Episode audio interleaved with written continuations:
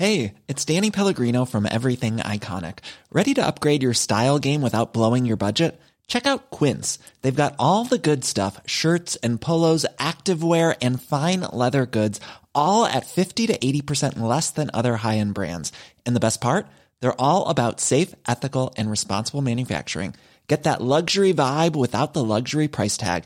Hit up quince.com slash upgrade for free shipping and 365 day returns on your next order. That's quince.com slash upgrade.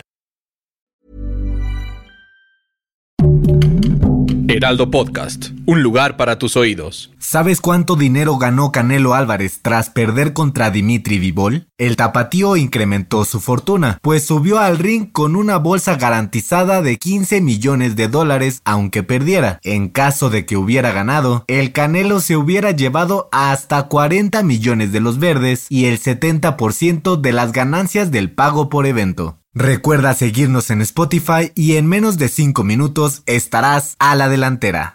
La delantera, las noticias más relevantes del mundo deportivo.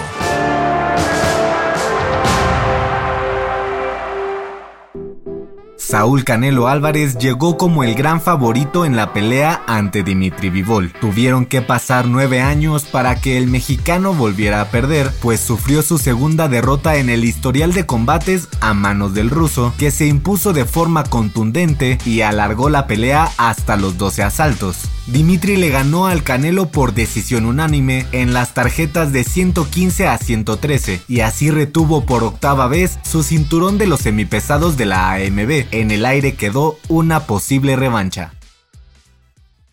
El Gran Premio de Miami lo conquistó Max Verstappen después de aguantar la presión de Charles Leclerc, que a bordo de su Ferrari terminó segundo. Checo Pérez quedó en cuarto lugar después de fracasar en su intento por rebasar a Carlos Sainz de Ferrari, a quien rebasó en la vuelta 52, pero instantes después perdió la ventaja y el español se quedó en el tercer puesto. El próximo Gran Premio será en España el 22 de mayo. Se jugó el repechaje del Clausura 2022 con cuatro partidos que definieron a los invitados que faltaban a la liguilla del fútbol mexicano. El Pachuca se medirá ante el Atlético de San Luis, Tigres jugará con Cruz Azul, Atlas protagonizará el clásico tapatío contra Chivas y el América peleará el pase a la semifinal contra el Puebla. Los partidos de ida se jugarán entre miércoles y jueves de esta semana, mientras que los encuentros de vuelta serán entre el sábado 14 y domingo 15 de mayo. Mazatlán, Monterrey, Pumas y Necaxa quedaron eliminados.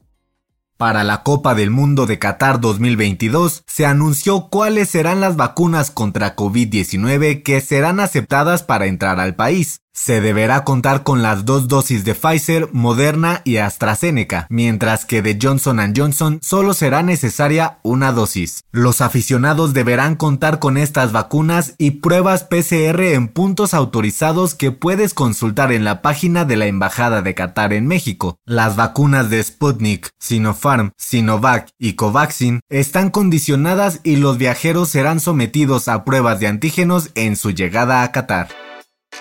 La mexicana Juliana Olmos y la canadiense Gabriela Dabrowski ganaron el título del Mutua Madrid Open de dobles femenino. La pareja venció en la final a la estadounidense Desiree Krausik y a la neerlandesa Demi Schurz 7-6, 5-7 y 10-7. Esta victoria significa el título 11 de dobles en la carrera de Dabrowski y el cuarto para la mexicana Olmos, pero es el primero que logran juntas.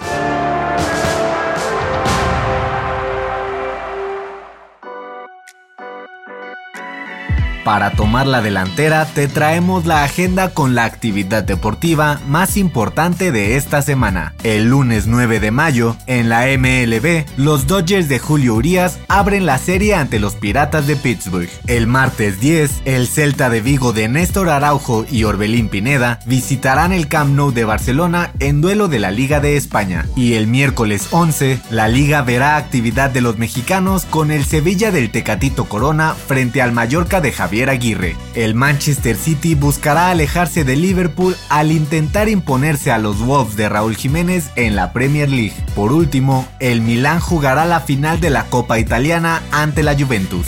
Yo soy Pepe Ramírez y te invito a que sigas pendiente de la información deportiva en el Heraldo Deportes y todas sus plataformas digitales. No dejes de escuchar el próximo episodio de La Delantera, todos los lunes y jueves. La Delantera es una producción del Heraldo Podcast. Encuentra más información en heraldodeportes.com.mx y síguenos en nuestras redes para estar enterado de todo lo que acontece en el mundo deportivo. Twitter arroba heraldodep-mx. Instagram arroba el heraldo deportes mx. Y encuéntranos en Facebook y YouTube como el Heraldo Deportes.